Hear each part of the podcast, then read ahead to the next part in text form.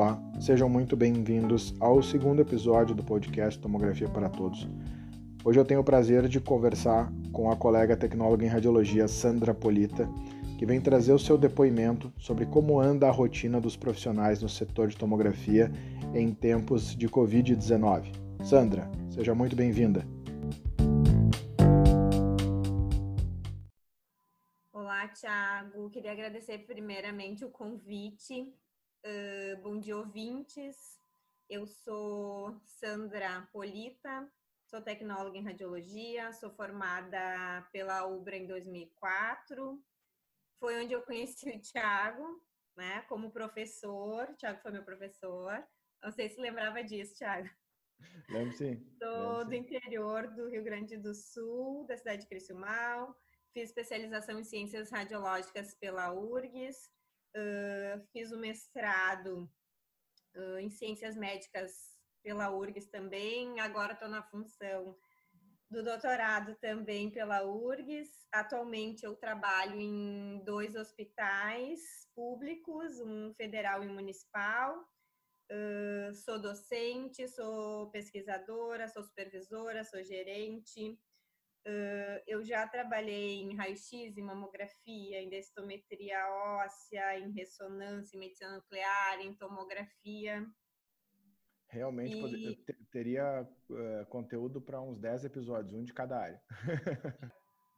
eu, para falar da minha profissão, eu amo a minha profissão, sempre fui muito dedicada, tento sempre estar atualizada uh, e no hospital sempre tento atender da melhor forma possível o paciente, uh, me colocando no lugar do paciente. Para os alunos também passo muito isso, né? Que eu, eu me questiono se eu gostaria, uh, como paciente, de ser atendida pela Sandra Polita. Tá? Eu acho que essa é uma pergunta que a gente deve fazer. Eu também na docência tento passar tudo que eu aprendi, tanto na prática quanto na, na teoria, de tentar passar tudo uh, para o aluno. Aprendo muito também, tanto com os pacientes como com os alunos. Uh, às vezes a gente tem aquela coisa engessada de ah, tem que fazer dessa forma. Aí chega um paciente lá todo cifótico, tu mal consegue colocar na mesa da, da tomografia, a cabeça quase encostando no gantry, tu tem que fazer o exame, então o que, tu vai fazer? Tu vai tentar elevar, elevar, elevar as pernas para tentar que a cabeça baixe, uh, colocar acolchoados no quadril, enfim. Tu não vai fazer a técnica como ela tá no livro, né? Mas tu vai realizar o exame que fique uh, bom para que o médico consiga dar o diagnóstico e com com os alunos também, muitas vezes até num questionamento, aí depois tu vai atrás uh, perguntar ou até te contam experiências que já já viveram uh, e fica como exemplo, né? Então eu sempre estou aberta para aprender coisas novas, sempre estou em busca de novos desafios, né? E no momento a gente ganhou um desafio, né, de presente que é desafio maior do que esse que a gente está tá vivendo no momento de tentarmos ser mais uh, humanos, de nos cuidar mais, né? De cuidar dos nossos familiares, porque agora a gente não tem só aquela preocupação do bom atendimento, a gente tem a preocupação, uh, sim, em não pegar nada do paciente, né? Mas principalmente de não passar nada, tanto para o paciente quanto uh, para os familiares. Então, eu acho que é um momento que a gente, de muito aprendizado, né? Que a gente está revendo várias coisas, né? Tanto profissionais quanto pessoais e que é justamente para a gente ter uma atenção mais diferenciada e principalmente mais humana, que eu acho que vinha faltando um pouco isso, que a gente estava muito no automático, estava uh, muito robotizado, digamos assim. E agora falando como é que está o, o clima entre os profissionais, né, uh, que estão trabalhando nessa nessa pandemia? O clima é, sim, de tensão, de incerteza, medo, né? Acho que a, que a nossa preocupação não é só, como eu comentei há pouco, de pegar o vírus, mas também de não passar para ninguém, né? É que nem eu falo, às vezes a gente não tem medo da gente ficar doente, mas a gente tem medo de passar, né, para a pessoa que está mais debilitada e não vá, tanto familiar quanto paciente, não vá conseguir uh, combater esse vírus, né? A gente está se policiando o tempo todo, uh, um chamando a atenção do outro, até, né, em questão de uh, de tentar fazer as coisas com calma, que às vezes na tu tá na rotina de conseguir atender toda a demanda, tu faz as coisas mais rápidas e aí acaba uh, se contaminando nesse momento, né? Então uh, a gente chama a atenção dos colegas, uh, chegou o médico, entrou da sala da tomografia para o comando de luva, a gente já chama a atenção que ele tem que desprezar a luva lá dentro, o paciente sendo contaminado ou não, Uh, justamente para quê? Para não tocar em alguma coisa e contaminar alguém. Uh, para ter ideia, a gente chega, assume o plantão e já vai passando antisséptico em tudo, né? Uh, vai emprestar uma caneta para o colega, higieniza a caneta antes, né? Coisas que antes tu nem pensava. Te pedir uma caneta, tu já uh, alcançava a caneta. Então, tu chega no, na, no comando da tomografia, tu já tá, não é nem, até a cadeira, tu higieniza tudo. Tipo, não é nem pensando, tipo assim, no colega que estava ali antes, né? Mas é pensando em, tipo, alguém que entrou ali, que tocou nessa cadeira, porque o que que acontece com o comando da tomografia, né? A gente passa o paciente, dependendo da gravidade ou não, vem médico, vem enfermeiro, vem técnico de enfermagem, tudo com a gente para o comando da, da tomografia. Então, circula mais pessoas ali também, também tocam. Hoje em dia, eu acho que a gente está se policiando muito, principalmente para não tocar em nada. Né? Às vezes a gente se dá conta, tá com as mãos no ar, assim, né? Ou então uh, com as mãos como se estivesse rezando justamente para não tocar em nada. Uh,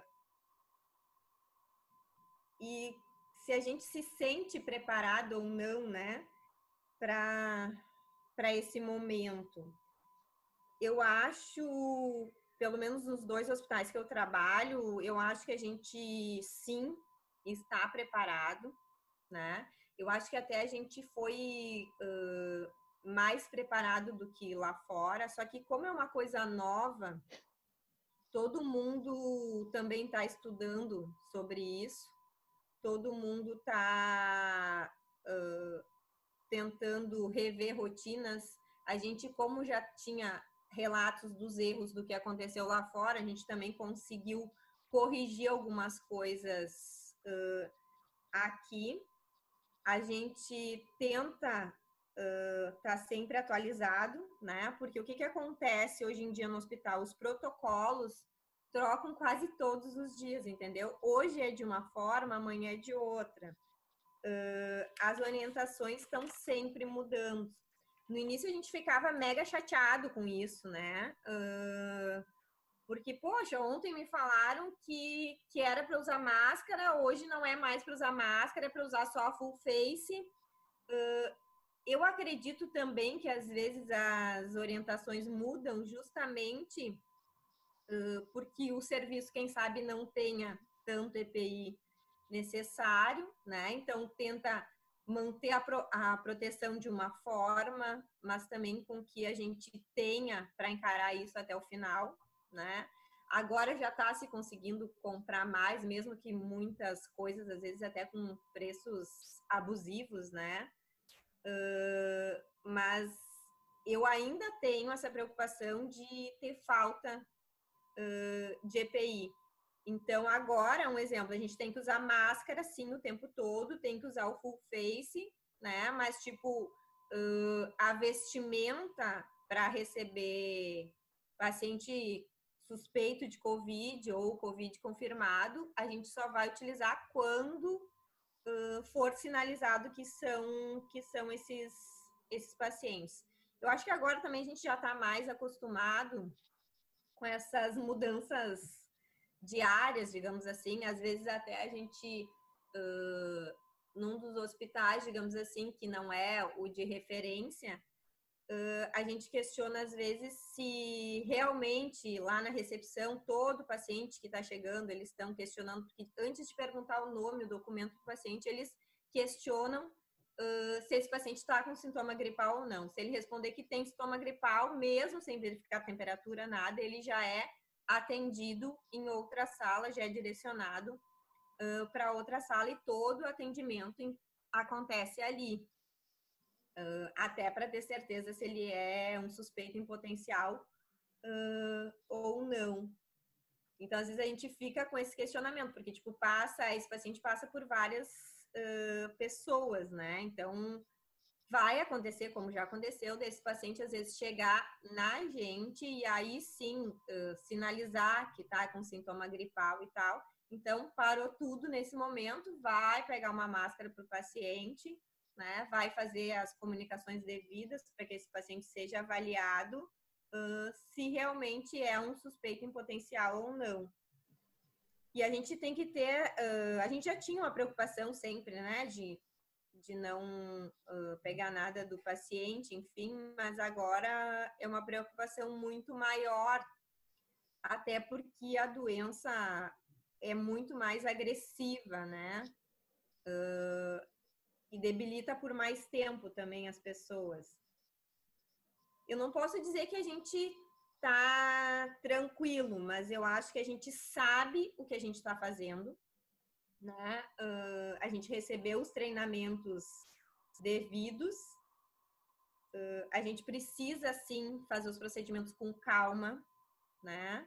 Eu acho que reduz em 50% a contaminação a gente fazer as coisas com calma e pensando, né, o que está fazendo, justamente para não se contaminar e não contaminar ninguém.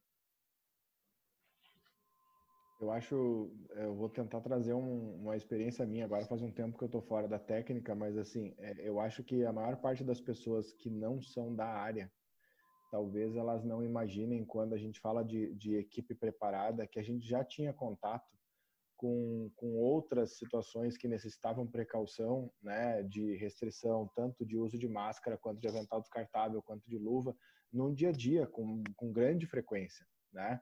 É, e talvez até a gente tenha exportado um pouco dessa realidade para fora do hospital, né? Hoje a gente tem o mesmo cuidado depois de tocar em alguma coisa, de higienizar a mão e lavar com álcool gel, do que quando a gente ia fazer um raio-x no leito, né? Ou quando a gente atendia um paciente contaminado na sala de raio-x. Então hoje a gente exportou isso para fora, mas a gente já tinha isso. E uma coisa que quando fala da, da, da relação com os outros profissionais da troca, desde a, do comando, assim, da mesa, da cadeira, da, eh, da caneta, que eu fico pensando é assim o quanto a gente está fiscalizando os outros o tempo todo também, eu imagino, né? E, e, um chamando a atenção do outro, ó, oh, tu encostou ali, né? Então tu não higienizou determinado objeto depois que tocou o equipamento. Então isso deve ser até um ponto, um pequeno ponto de estresse dentro dessa rotina, né?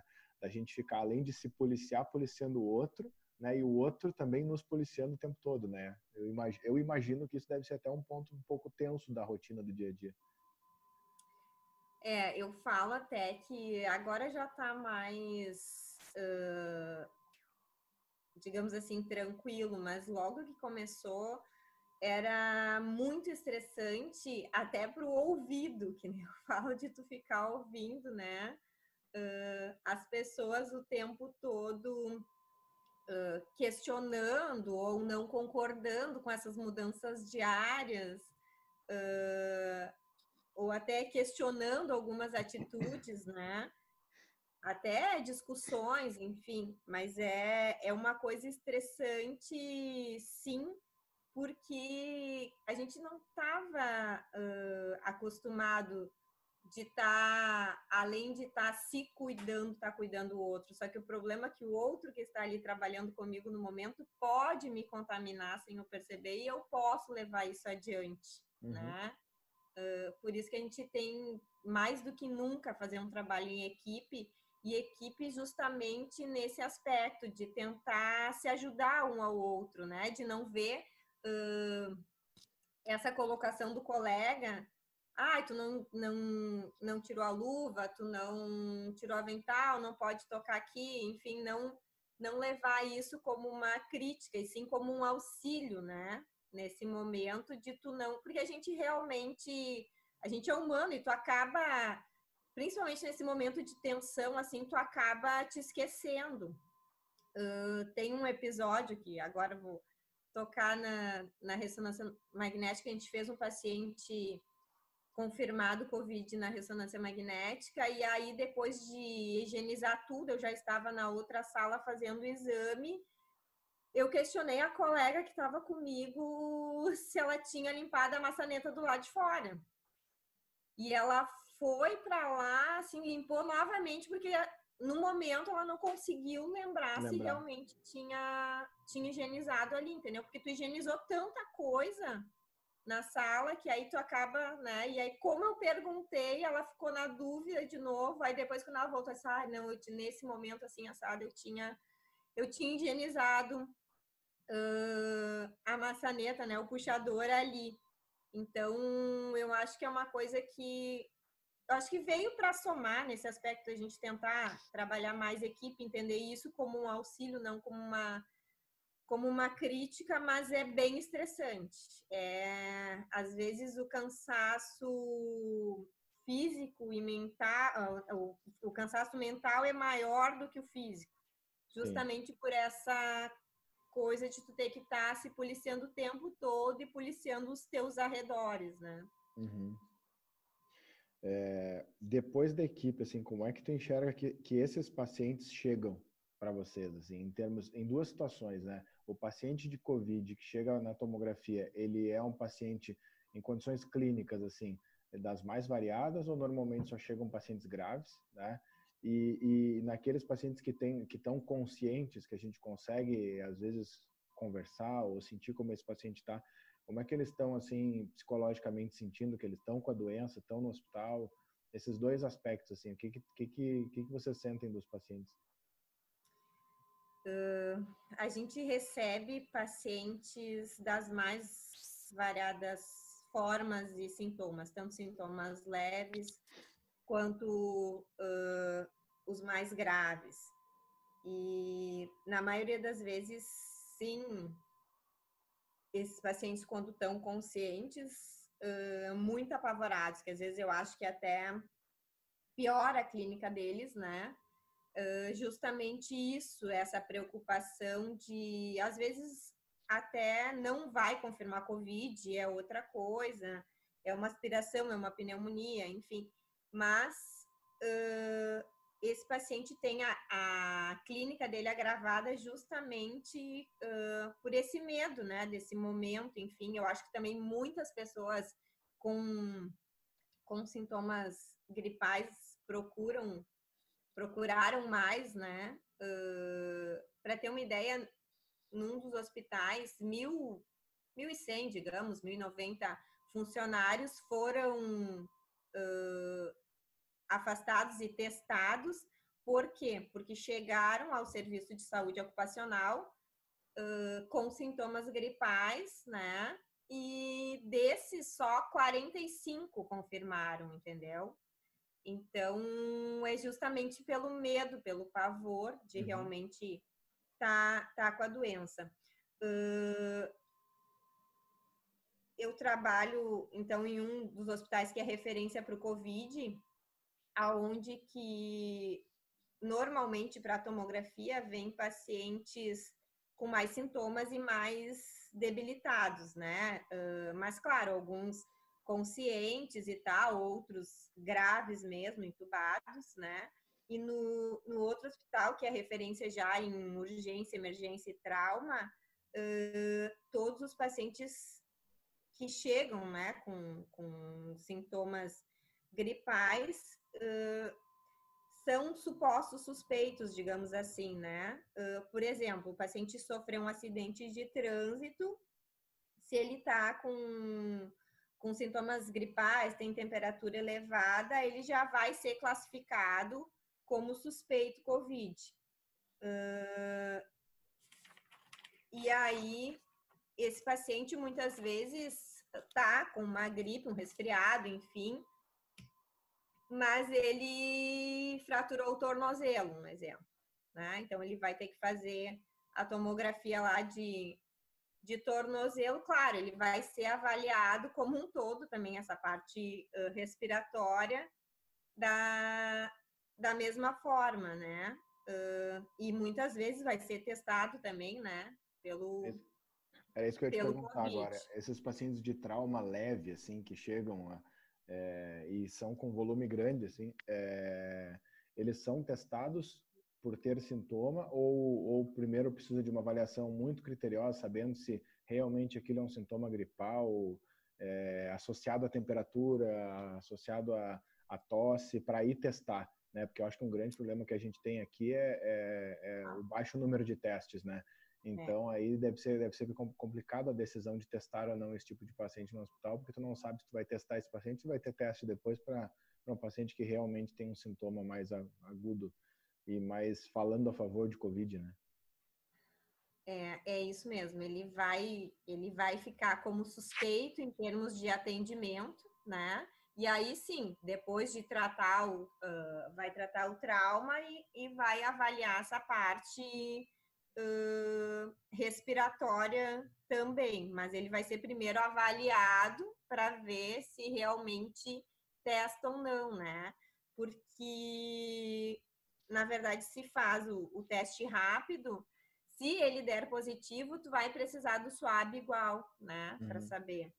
Então, uh, tem essa dificuldade também, né? E a, eu acho que a dificuldade uh, maior que a gente que a gente tem é porque envolve muitas pessoas, né? Nesse atendimento. Uh, então a gente tem que fazer as coisas com calma, justamente para não colocar em risco uh, a gente, o paciente e também o, os colegas que estão em volta nesse atendimento. Uh, um exemplo, quando a gente é avisado, né, que o paciente que o paciente é é COVID, é suspeito COVID na tomografia, o que que acontece? A sala da tomografia fica parada esperando esse paciente, tá? Chega a equipe com é, o técnico de enfermagem da tomografia já vai estar todo paramentado para receber esse paciente. Então, a gente que abre a porta para eles, eles entram para dentro da, da sala da tomografia, da sala de exames, a sala do comando está fechada. A gente fecha a porta, eles ficam lá dentro, posicionam o paciente, uh, preparam o paciente para a gente fazer o exame. A gente abre a porta, eles saem e esperam no corredor de preferência sem tocar em nada, né? Uh, a gente faz essa tomografia do paciente, se tem a necessidade de de injetar contraste, enfim. O técnico de enfermagem que está uh, paramentado, preparado ali no corredor, a gente abre a porta, ele entra, faz a, a injeção do contraste, enfim, ou então já, já deixa conectado no início. E aí uh, terminou o exame, a gente abre a porta, eles entram novamente, saem com esse paciente da sala de exames para retornar para a unidade e aí essa sala precisa ser higienizada. Então, aí vai demorar no mínimo uns 30 minutos, se der tudo certo, né?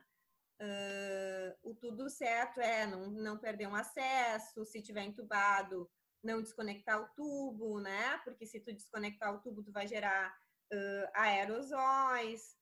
Uh, então, tem todo um preparo da sala e uma higienização depois né? Então demanda mais tempo. Só que também uh, a gente tem o outro problema, né? Que é quando o paciente, que eu acho que é a nossa dificuldade maior, quando o paciente vira suspeito de COVID na sala da tomografia. Tá? O, o paciente vem uh, por uma suspeita de AVC, né? Uh, ele é posicionado na sala e tal, e a gente vai fazer uma anjo de crânio e pescoço. E aí, durante a realização do exame, ou uh, o médico que estava conversando, porque tem que ser tudo muito rápido, né? Quando é um protocolo de AVC. Então, enquanto a gente está fazendo o exame, o médico está lá pegando mais detalhes com o familiar, né?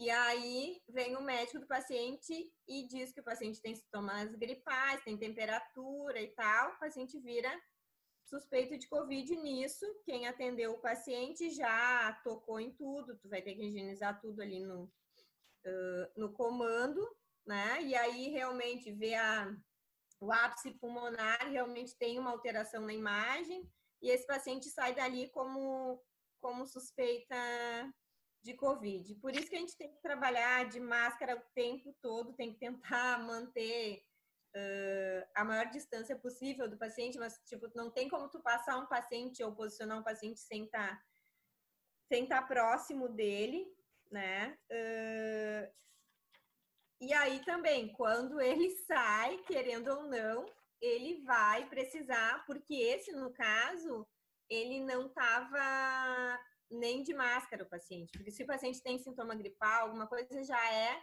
direcionado, colocado máscara no paciente também. Uh, esse, no caso, que, eu, que um, um dos casos que eu, que eu citei, porque a gente já, tanto nos dois hospitais, já aconteceu isso de na sala da tomografia virar suspeito COVID. E então, querendo ou não, a gente vai ser expostos uh, sem saber, né? Então, tu precisa usar as precauções sempre, mas também não tem como tu usar a vestimenta para atender Covid para todos os pacientes, porque tu vai estar tá gastando uh, EPIs que quem sabe vão faltar lá na frente. Não vai, não vai ter para quando realmente for uh, necessário, né? Então é um é uma, é uma dança, que nem eu falo, né? Porque tu tem que dançar conforme a, a música, né? Tu tem que tentar não te expor tanto, mas ao mesmo tempo tu corre esses riscos, né? Quando tu é avisado, o paciente está já certo, suspeito ou confirmado, tu já tem um preparo diferente para atender. Então, por isso que eu acho que essa atenção a gente está tendo que ter para praticamente todos os pacientes porque tu não sabe quando vai acontecer isso de novo, né? No, no outro hospital aconteceu num paciente que infartou, uh, foi levado para o hospital, aí, claro, como estava inconsciente, foi tratado como suspeito Covid, porque não se sabia muito daquele, daquele paciente. E esse paciente foi confirmado depois, uh, foi confirmado depois Covid. Deixa eu te perguntar uma coisa, é, que é uma curiosidade até minha de quem não está na linha de frente agora, assim. E aí, na tua posição de supervisora técnica também, tendo que lidar com isso, as equipes, elas são é, periodicamente separadas, assim, ó, hoje tu atende, é, vamos pensar na tua realidade no Hospital Federal ali, que eu conheço também, que tem uma sala de comando grande, onde tem, a, não sei se ainda é assim hoje, mas é, comandos de tomografia eram três, né? É, mais um comando de ressonância, tudo compartilhado. E aí tu tem ali, é, quando tu fala, né, que aí a equipe médico, técnico de enfermagem que traz um paciente de UTI COVID, eles entram para a sala de comando, né, eles acabam ficando num local onde hoje tu tem três comandos de CT, mais um comando de ressonância, é, e tu compartilha ali aquele espaço com teus colegas, a equipe técnica, né? Hoje, é, não sei se diariamente ou semanalmente essas equipes são, assim, é, separadas para que, vamos pensar em três tomógrafos, ah, somente essa máquina vai atender paciente suspeita COVID, né? É, depois que um paciente chega numa triagem para um outro equipamento e aí de repente ela resolve eh, declarar que tem sintomas gripais, ele faz o exame ali, ele volta, ele muda para migra para a sala que hoje está dedicada à COVID, né? Essas equipes têm um rodízio na, na parte técnica ou é aquela equipe que começa né, a atender COVID agora, no, no início da pandemia, ela seguiu atendendo naquela sala sem rodízio? Como é que ficou isso? Não, uh, e na verdade, assim, quando a gente sabe que o paciente é suspeito Covid, ninguém entra para o comando, tá? Só a gente fica ali, fica todo mundo no corredor e a porta do comando nem é aberta, né? Uhum, o problema ótimo. é justamente quando o paciente vira suspeito de Covid dentro da sala da tomografia, porque aí todo mundo já veio para o comando, né? E aí depois da imagem ou durante a imagem ele vira ele vira suspeito. Uh, e no Hospital Federal, na verdade, que tem acontecido, que eu acho que foi uma coisa ótima, né? Uh, até psicologicamente, digamos assim, é que, ao contrário, a gente tem justamente um rodízio justamente para ter uma proteção, né? Uh, quem trabalha uma semana, na semana seguinte não, não trabalha, uh, e tem sim, tanto nos dois hospitais, o equipamento dedicado para atender Covid só naquela sala, só na, naquele equipamento, uh, para tentar justamente não contaminar né, os três equipamentos, ou no outro caso, não contaminar os dois equipamentos. Uh, só que sim, teve casos que são exceção, ah, uh, precisa de uma angiotomo, precisa fazer no outro equipamento por um motivo que aquele outro equipamento é, porque tu vai deixar para o Covid o equipamento mais básico, né, o equipamento mais avançado para atender o resto. Uh, mas por alguma exceção precisou realizar no outro. Sim, só que aí se faz todo um contato para ver se realmente pode ou não pode, né? Uh, se vê horário específico para isso também. Até porque a gente está a gente está falando de, de Covid, né? A gente pensa em protocolo de tórax. E aí tu pode usar um equipamento mais básico, mas não quer dizer que o paciente COVID, como já foi abordado várias vezes, ah, pacientes mais graves é porque tem outras comorbidades. Aí tem aí os riscos é, cardíacos, vasculares. Então, aí daqui a pouco, situações como a que tu falou, o paciente vai ter que fazer uma angiotomo, ele vai migrar do equipamento, sei lá, de seis canais para um equipamento de 64 que tu vai fazer uma melhor angiotomo e aí tu vai acabar trazendo ele da sala que era dedicada a COVID para uma sala que não era, né? Então isso isso com certeza deve acontecer. E o contrário também é complicado, tu dedicar a sala com o melhor equipamento para COVID só para fazer a maior parte dos exames como tórax e deixar ela privada dos outros pacientes é difícil, né? Então, isso vai acabar acontecendo. Esse dilema vai existir no dia a dia. Isso não é uma rotina, né? É. Mas acontece. Sim, sim. Já aconteceu e vem e vem, vem acontecendo. Tá. Uh, outra coisa também, tipo, claro que sempre que a gente que virou uh, suspeita na sala da tomografia, se para tudo se higieniza tudo, se comunica quem tem que se comunicar, né? Uh, mas a gente, às vezes, a gente é surpreendido com isso, entendeu? Então, uh, só que a partir do momento que tu é informado, que tu sabe, tu tens que passar isso adiante, né? Tanto uh, para as unidades, para a enfermeira comunicar unidade, chamar a higienização, né? Fazer aquela aquela limpeza geral, inclusive no comando, né? Porque nesses casos, quem atendeu o paciente acaba vindo. Claro, a gente uh, tem, tanto nos dois hospitais, já uh, uma plaquinha colada, né? Que no comando é para ficar no máximo três pessoas para cada equipamento, né? Então, tipo, ah, às vezes o médico, um exemplo, o médico do paciente que vem suspeito de Covid, que está lá todo paramentado, muitas vezes vai precisar, por algum motivo, vir ali olhar a imagem, né? Uh, justamente para ver se não vai precisar outra coisa. Como foi no caso aquele que eu falei da angiotoma, ele precisou fazer uma tomo de tórax, enfim, né? Então, o médico vai precisar uh, avaliar isso. E aí, esse médico tem que se desparamentar, enquanto tu espera ele se desparamentar, ele vem ali. E aí, ele fez isso com calma, ele não se contaminou. Sim. Né? A maior, a maior uh, parte a gente... das contaminações também acontece nesse momento, né? Na hora de Exato. troca de EPI, retirada de EPI, né? Porque aí é a questão de tu não tocar na parte externa do EPI depois que tu está exposto. Então, Exato. se fala muito nisso, né? Que os profissionais de saúde se contaminam muito é, nesse momento da, da rotina e não tanto no momento com o paciente, né? Porque o cuidado com o paciente, ele, ele deve ser maior porque o risco está na tua frente. Depois, tu parece que tu te afastou dele, né? E aí tu acaba sendo um pouco mais relapso, talvez, na hora de te desparamentar ou de trocar algum EPI. E tu tem que te policiar muito, porque a tua mão tem que estar tá limpa, entendeu? Então, uhum, tirou sim. uma coisa, tu lava a mão. Tirou outra coisa, tu lava a mão. Então, é uma coisa mais estressante, tu tem que fazer com calma. Tipo, ao mesmo tempo, como ele quer, ele precisa olhar a imagem para dar continuidade ou não ao exame, se tem necessidade ou não. Uh, e também pensa nessa história da gente estar tá com a sala parada ali, uh, ocupando a sala, né, com esse paciente, ainda tem toda a parte da higienização depois, que também vai demorar.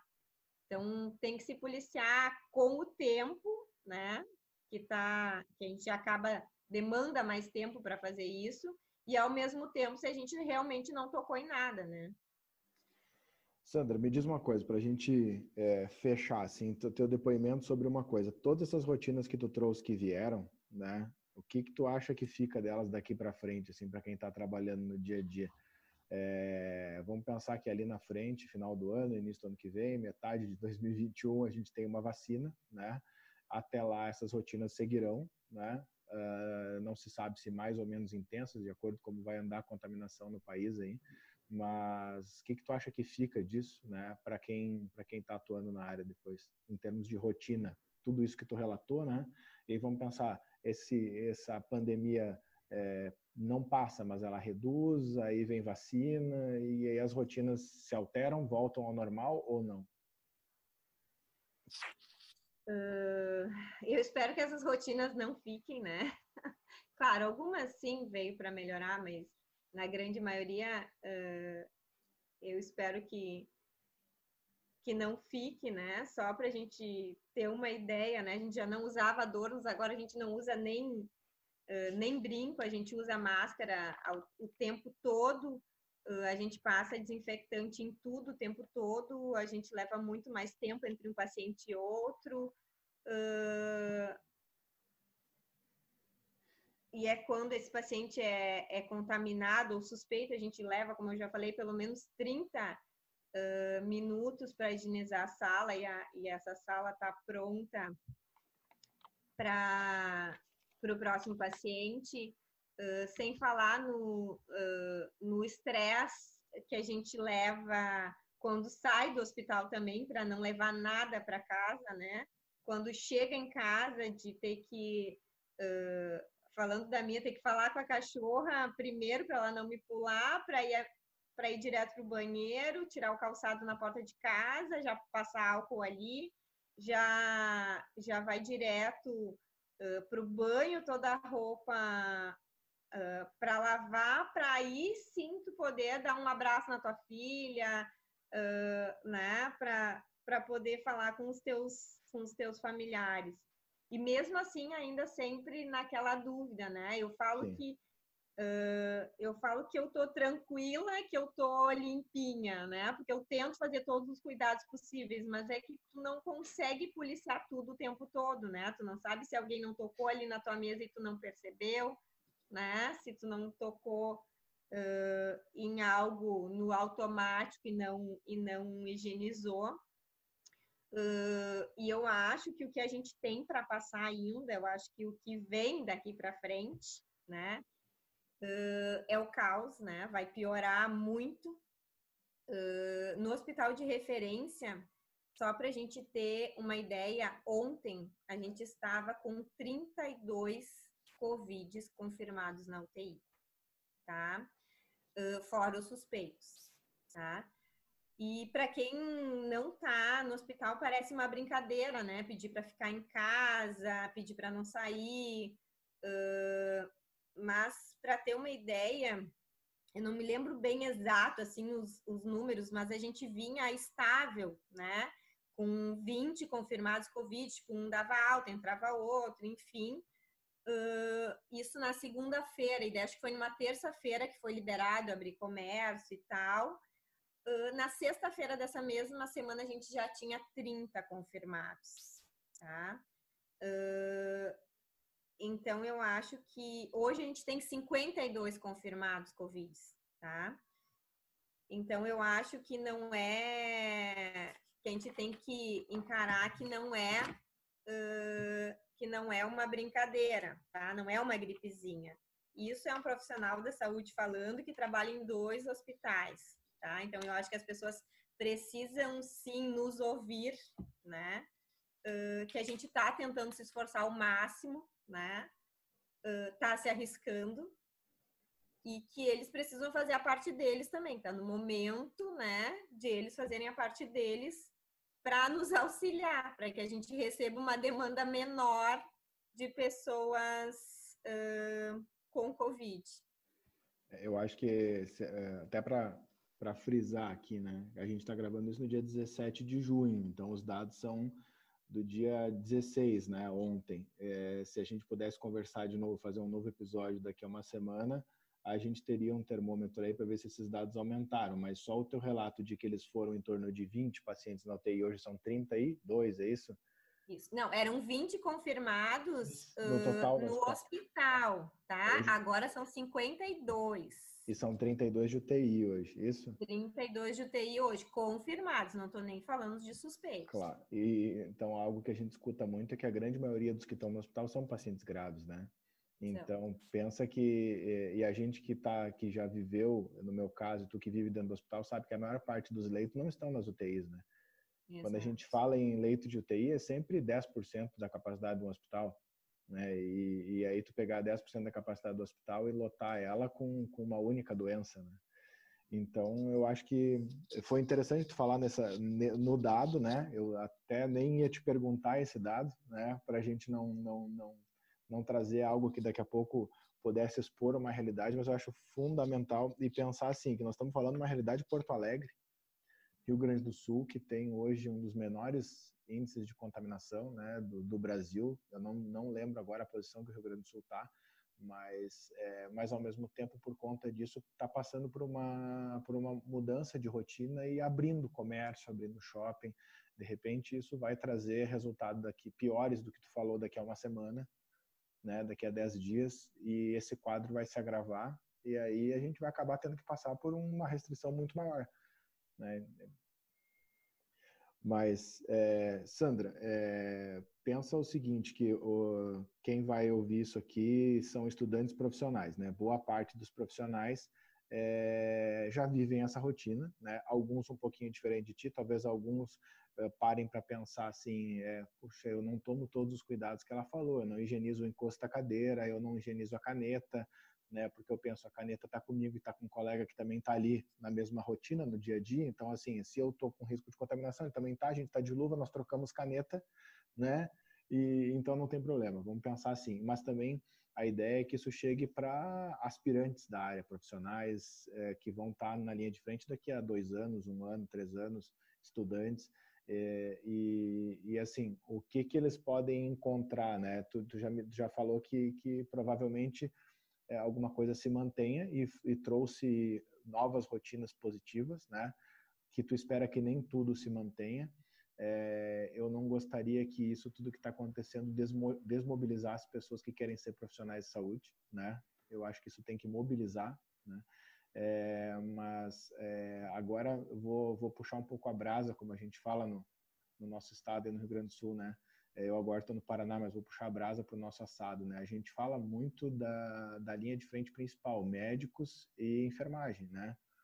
Mas a radiologia tem sido uma, uma linha de frente extremamente relevante também, pensando que essa doença tem, entre várias outras é, complicações, a parte respiratória, e, e, aí envolve desde o raio-x de tórax, deve ser diário e mais de uma vez por dia no leito de um mesmo paciente, né? Eu sei como é que é essa rotina e aí depois a tomografia e um paciente às vezes deve fazer mais de uma tomografia também durante o período de internação.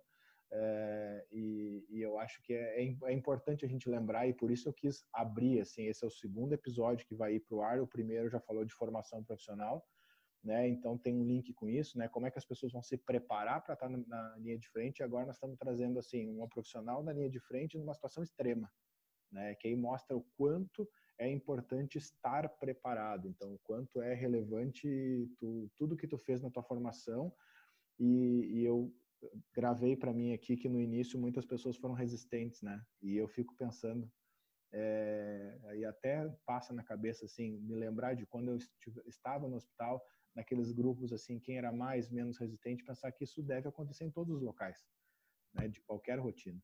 Então, é, eu acho que tudo que tu falou aí trouxe para mim uma realidade que eu esperava que tivesse acontecendo, né, não estando na linha de frente, e, e expôs para quem está para encarar isso daqui a um tempo como, como algo muito mais real agora do que estava ali só, talvez, num depoimento na televisão, enfim, que hoje está tá tudo muito, para quem não está na linha de frente, está tudo muito nebuloso, né? A gente nunca sabe o que, que é verdadeiro, né? Sem contar na grande subnotificação que a gente imagina que deve ter.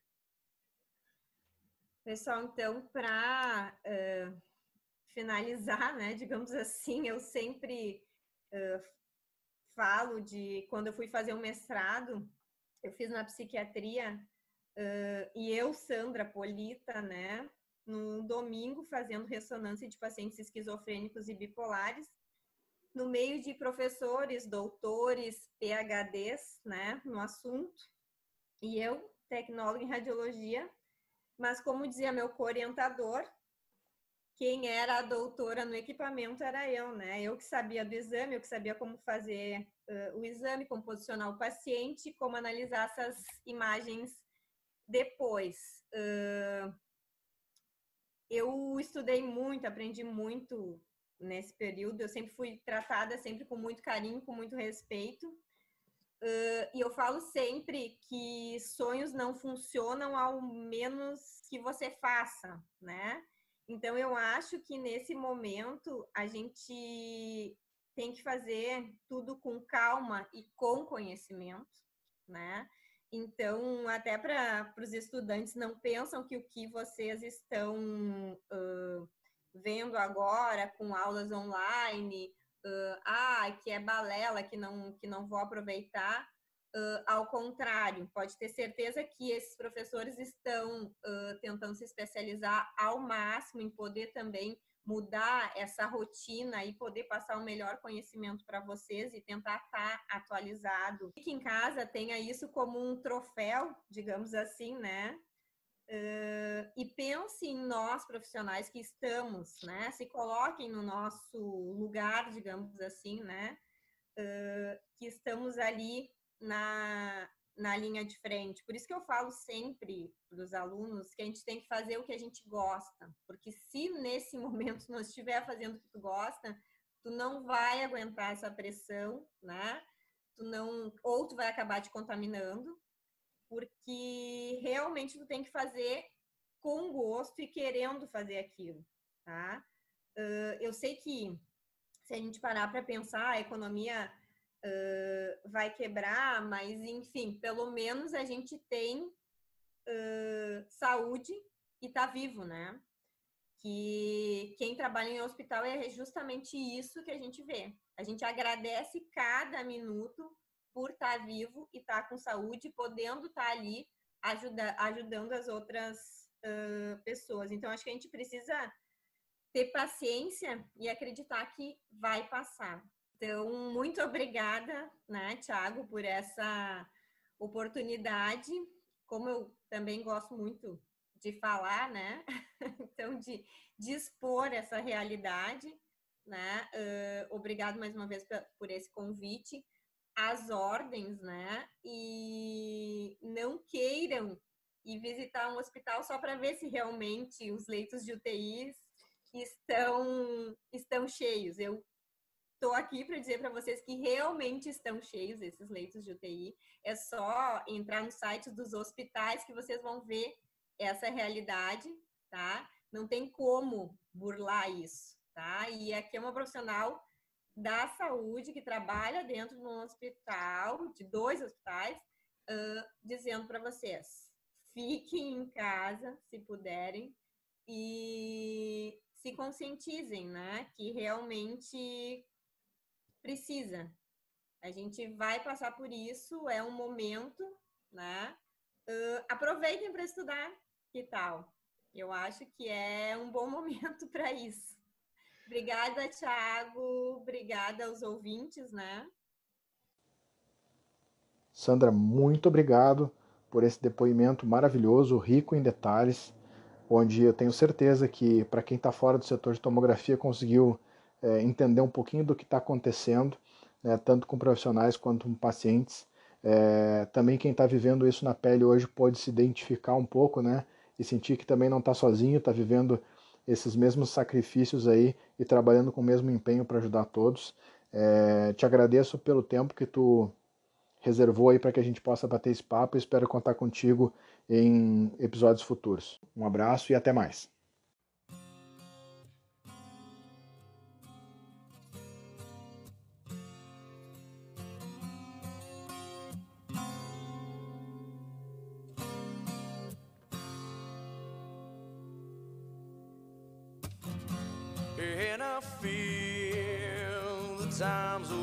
to go.